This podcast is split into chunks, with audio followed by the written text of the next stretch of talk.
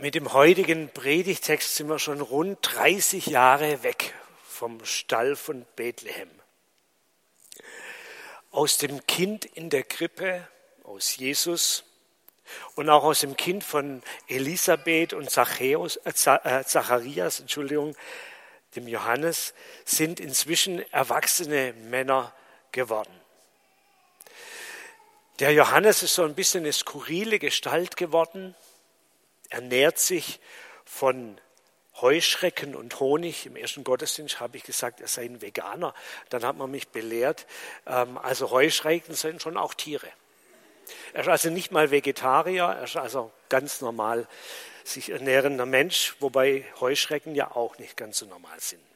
Er kleidet sich eigenartig in einen Kamelhaarmantel und er lebt irgendwie am Rand der Wüste im Jordangraben wo quasi auf der anderen Seite, auf der einen Seite ist Israel, auf der anderen die Wüste. Er ist ein Bußprediger geworden.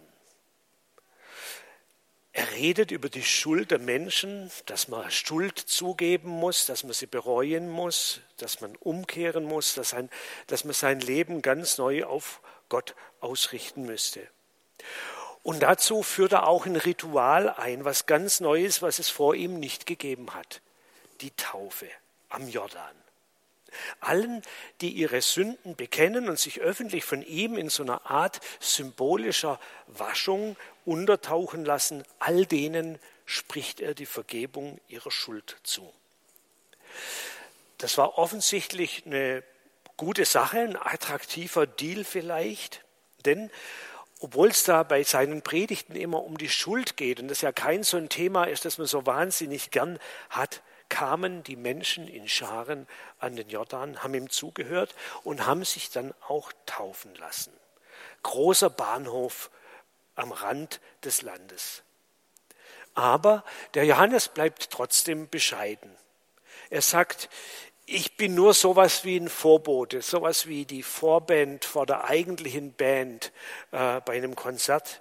Nach mir kommt einer, dem kann ich nicht das Wasser reichen. Und an der Stelle setzt unser Predigtext ein. Johannes 1, Vers 29 bis 34. Am nächsten Tag sieht Johannes Jesus zu sich kommen. Da sagt er, seht doch, das ist das Lamm Gottes. Es nimmt die Sünde dieser Welt weg. Diesen habe ich gemeint, als ich sagte, nach mir kommt ein Mann, der mir immer schon voraus war denn lange vor mir war er schon da. Auch ich wusste nicht, wer er ist. Aber damit er dem Volk Israel bekannt wird, bin ich gekommen und taufe mit Wasser. Weiter bezeugte Johannes, ich sah den Geist Gottes wie eine Taube vom Himmel herabkommen und bei ihm bleiben. Auch ich wusste nicht, wer er ist, aber Gott der mich beauftragt hat, mit Wasser zu taufen, hat zu mir gesagt, der, auf den du den Geist herabkommen und bei ihm bleiben siehst, der ist es. Er tauft mit dem Heiligen Geist. Ich habe es gesehen und ich kann bezeugen, er ist der Sohn Gottes. Ja, eine Schilderung der Taufe Jesu. Die Taufe Jesu ist in allen vier Evangelien, in allen vier Berichten über das Leben Jesu enthalten. Die Berichte sind sich weitgehend ähnlich, aber im Johannesevangelium, da klingt das Ganze dann doch irgendwie nochmal besonders und anders.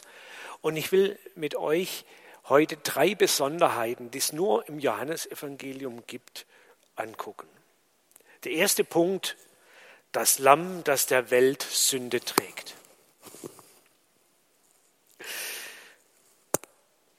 Ja, vielleicht eine etwas untypische Darstellung von diesem Lamm, das der Welt Sünde trägt. Der Täufer Johannes nennt Jesus das Lamm Gottes, das der Welt Sünde trägt.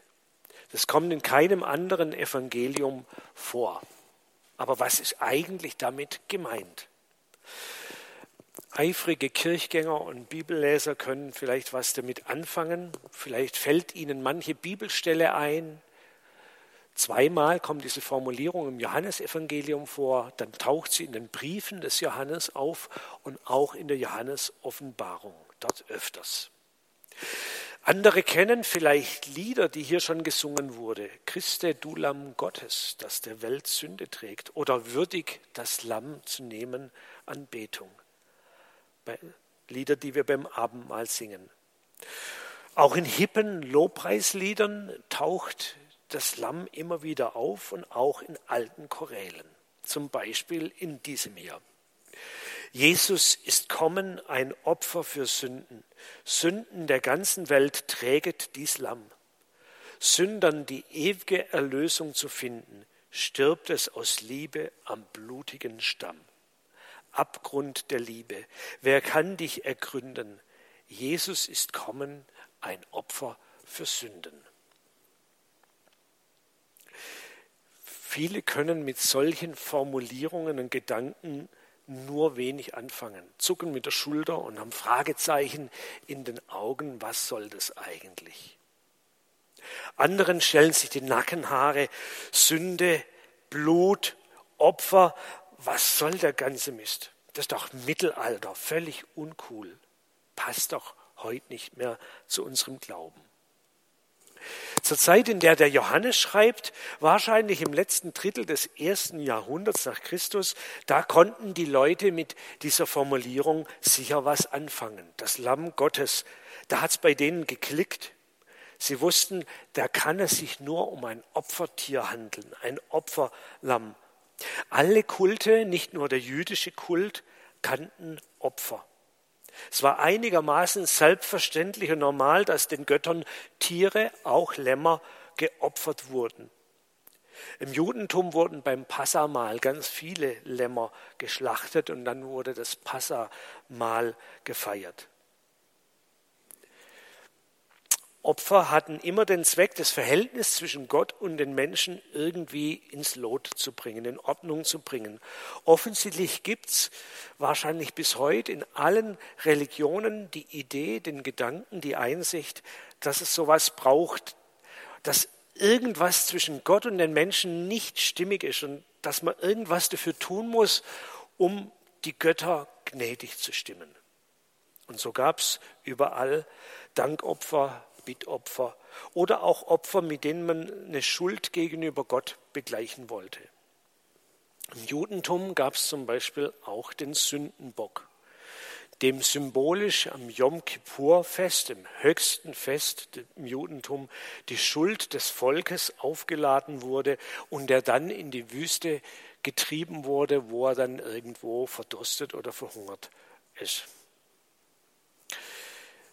Im Christentum gibt es heute keine solche Opfer. Wir haben zwar hinter mir ein Altar stehen, der Begriff stammt noch aus dem Alten Testament und wäre der Ort, wo so ein Opfer dargebracht wird. Aber ich glaube, ihr habt es alle noch nicht erlebt, dass wir das so mal live hier vollzogen hätten in Dreisam 3. Wäre auch eine ziemlich unangenehme Geschichte, glaube ich. Wir machen das heute nicht mehr. Also das Opfer fällt weg, aber von der Sünde reden wir immer noch manchmal sehr moralisch. Da wird darauf hingewiesen, was die Menschen alles Böses tun und wie sie damit ihr eigenes Leben, das Leben der anderen und das Zusammenleben gefährden oder zerstören, kaputt machen. Zunehmend reden wir dann auch noch von Umweltsünden, die unseren Planeten zerstören. Darum geht es in diesem Bibeltext von heute eigentlich nicht.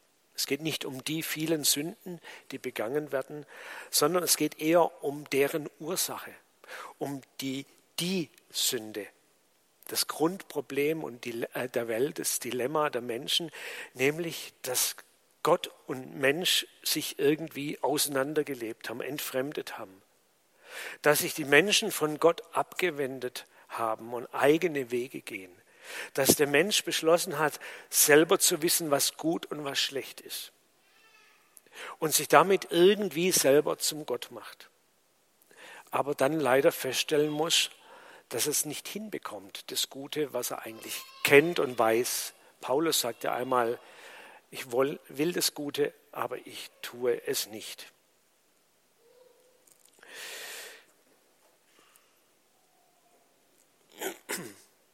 Und der Mensch wird schuldig an seinen Mitmenschen, an der Erde und an Gott.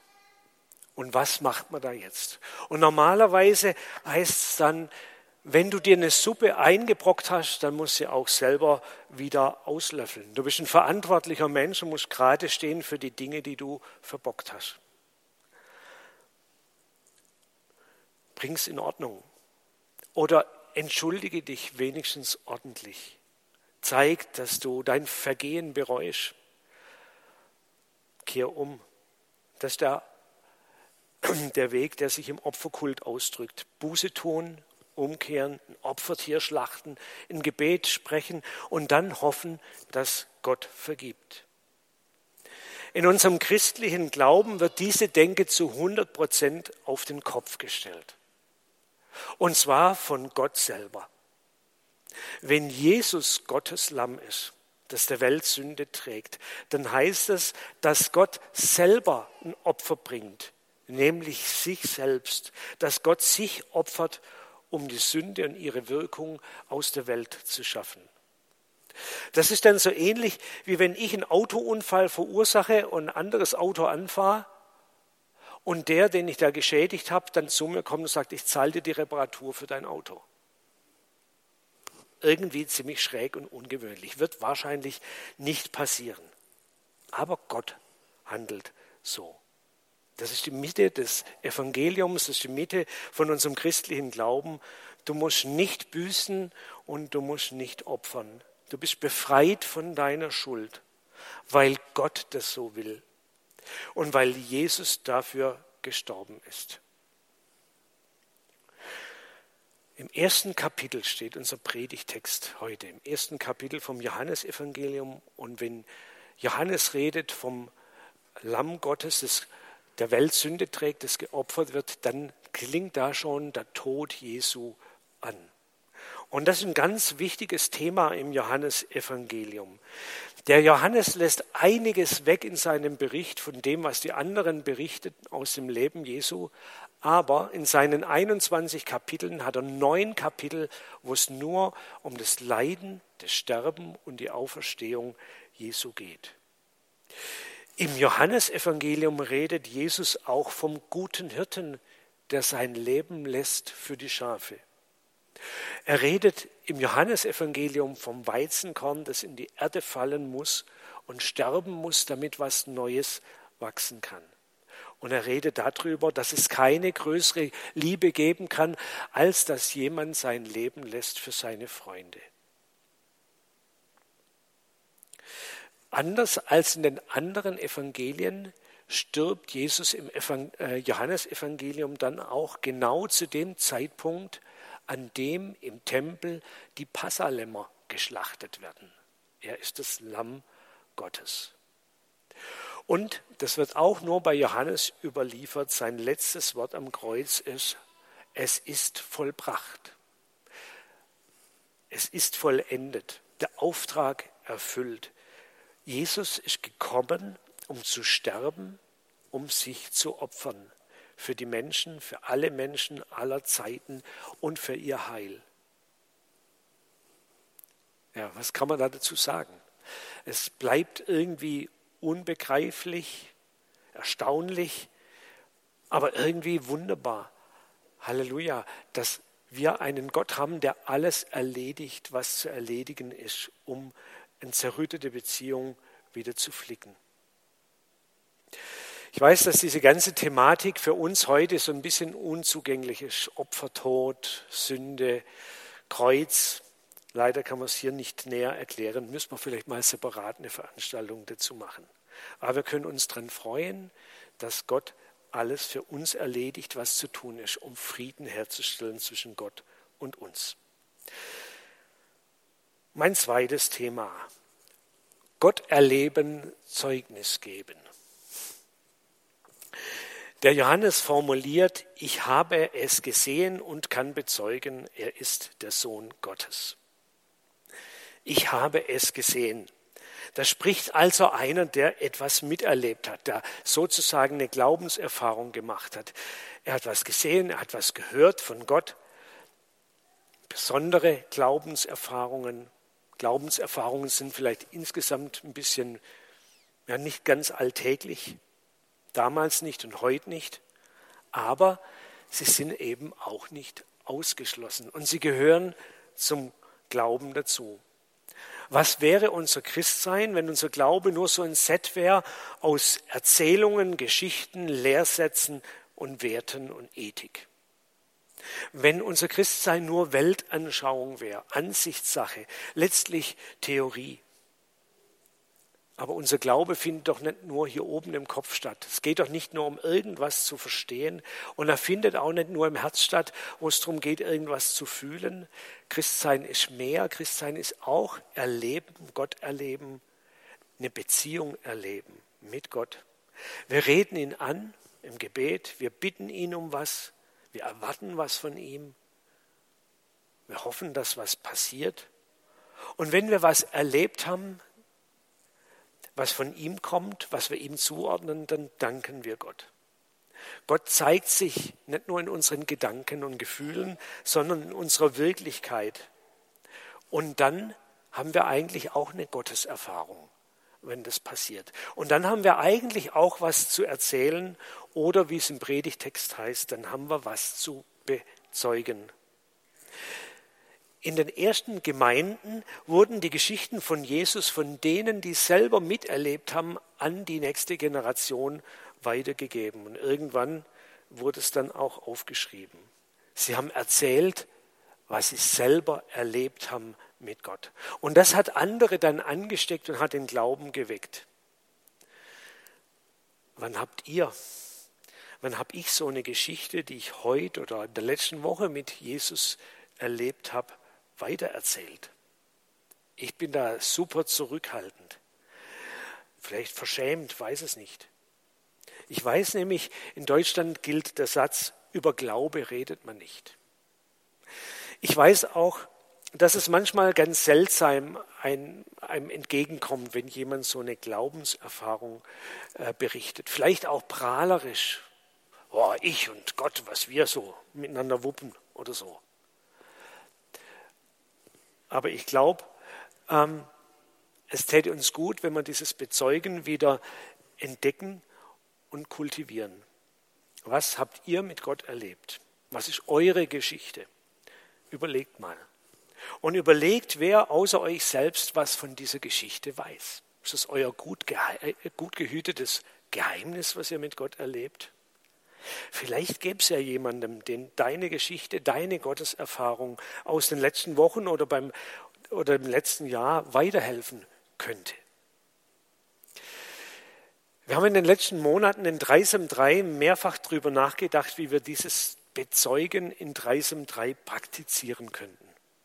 Vielleicht indem ähm, das ist immer wieder mal gewünscht worden, hier im Gottesdienst eine Zeit wäre, wo solche persönlichen Glaubensberichte äh, eingebracht werden können. Oder indem man im Newsletter oder auf der Homepage solche Berichte veröffentlicht, vielleicht auch anonym. Vielleicht schreibt uns ja der eine oder andere mal so eine Geschichte, was er mit Gott erlebt hat. Und wir können das weitergeben und vielleicht wird jemand anders dadurch ermutigt zum Glauben herzliche Einladung dazu. Mein dritter und letzter Gedanke, der mit dem Geist tauft. Einige Gedanken zum Heiligen Geist. Alle Evangelien berichten, dass der Heilige Geist auf Jesus kommt bei der Taufe. Wie eine Taube. Aber nur im Johannesevangelium steht über Jesus, er tauft mit dem Heiligen Geist. Jesus, der den Geist selber empfängt und auf dem der Geist bleibt, gibt diesen Heiligen Geist weiter an seine Jünger. Und auch das ist ein großes Thema im Johannesevangelium, die Weitergabe von Gottes Geist. Das Johannesevangelium wird von Theologen deswegen manchmal auch das Evangelium des Geistes genannt. Nur wer aus Wasser und Geist neu geboren wird, kann ins Reich Gottes kommen, sagt Jesus in Johannes 3. In Johannes 15 kündigt Jesus seinen Jüngern an, dass sie den Heiligen Geist bekommen werden, den Geist der Wahrheit. Und als Jesus auferstanden ist und zum ersten Mal seine Jünger trifft, da bläst er sie an und bläst ihnen den Geist Gottes zu. So ähnlich wie das in der Schöpfungsgeschichte berichtet wird von Gott, der den Menschen seinen Lebensatem einhaucht. Auf der Folie ist eine andere Szene festgehalten. In der Apostelgeschichte wird uns berichtet, dass der Geist die Jünger erreicht an Pfingsten mit so Feuerflammen. Hab's trotzdem hier mal stehen lassen. Johannes berichtet also, dass es schon früher stattfindet. Der Johannes hat auch für den Heiligen Geist einen eigenen Namen, den, glaube ich, nur er benutzt. Er nennt ihn Parakletos. Das griechische Wort bedeutet Beistand, Rechtsanwalt, Fürsprecher, Unterstützer. Das soll, das will der Heilige Geist für uns Menschen sein. Mit dem Heiligen Geist getauft werden, aus Wasser und Geist neu geboren werden. Was können wir heute damit anfangen? Wie können wir es verstehen? Was bedeutet es? Es bedeutet, glaube ich, Christsein ist keine Menschensache, zu der du dich einfach mal entscheidest, für die du dich ja, entscheidest. Es ist auch keine Fertigkeit, die man lernen kann. So nach dem Motto, ich habe mich fürs Christentum entschieden, finde es irgendwie vernünftig, jetzt lasse ich mich taufen, ich lese die Bibel, ich übe ein ethisch irgendwie anständiges Verhalten ein und das ist dann mein Christsein. Christsein geht anders, hat nochmal eine andere Dimension. Taufen tut man sich nicht selber. Und auf die Welt kommt man auch nicht von sich aus, sondern man wird geboren. Beides sind Bilder, die sagen, dass da der Mensch, der betroffene Mensch, eigentlich nicht der entscheidende Subjekt ist, sondern eher das Objekt. Wenn Jesus von der Taufe und von der Geburt Jesu redet als Anfang des Glaubens, dann sagt er, dein Glaube muss dir geschenkt werden. Es braucht Gottes Geist dass er zu dir kommt, dass er dich zum Glauben lockt, dass er dein Denken und Verhalten verändert, dass er Göttliches in dein Wesen bringt, dass er dich verwandelt und erneuert. Und das ist das, was Gott an uns tun will und was viele Menschen auch so berichten vom Beginn ihres Glaubens, dass da irgendwie plötzlich was da war, von dem sie gar nichts, das sie nicht verursacht haben, wo sie auch nicht gesucht haben und plötzlich haben sie gemerkt, da zieht was an mir und haben langsam angefangen zu glauben. Ich bin froh, dass es den Heiligen Geist gibt und dass der uns zugesprochen ist und dass der in uns wirkt. Ich bin froh, dass wir nicht aus unserer eigenen Kraft allein irgendwie ein vorbildliches Leben in Christsein hinbekommen müssen, sondern dass wir damit rechnen dürfen, dass Gott in uns wirkt, handelt, uns erneuert und verändert. Warum? Für uns selber, aber auch für unser Umfeld, für unsere Mitwelt tut er das. Und er tut es dafür, damit sein Reich weiter gebaut wird. Hier geht es auch von 1 auf 12, hat was mit Multiplikation zu tun. Und wir sind ja aufgefordert, weiterzumachen mit dem, was Jesus angefangen hat, was er an Weihnachten begonnen hat. Das sollen wir weitermachen. Dazu ein kleiner Film, der die Brücke baut zwischen Weihnachten und uns heute. Ich hoffe, dass er läuft. Im ersten Gottesdienst hat es nicht gleich geklappt.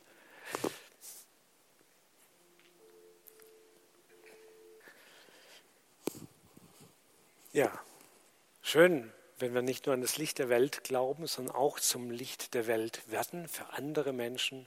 Und dazu braucht es Gottes Geist und sein Segen und seine Kraft. Wir wollen jetzt eine Zeit haben, wo wir Gott anbeten mit zwei Liedern und in dem dritten Lied lassen wir uns von Gott her was zusprechen. Wenn es Leute unter uns gibt, die irgendein Anliegen mitgebracht haben, ein großes oder ein kleines, ganz egal, und wollen, dass sie das jemand erzählen können, der mit ihnen betet und für sie betet, dann ist es auch möglich. Die Schwester Irmgard und die Anne, wo seid ihr? Da hinten gehen rüber auf die Empore des Paulussaals und sind gerne bereit, für euch zu beten.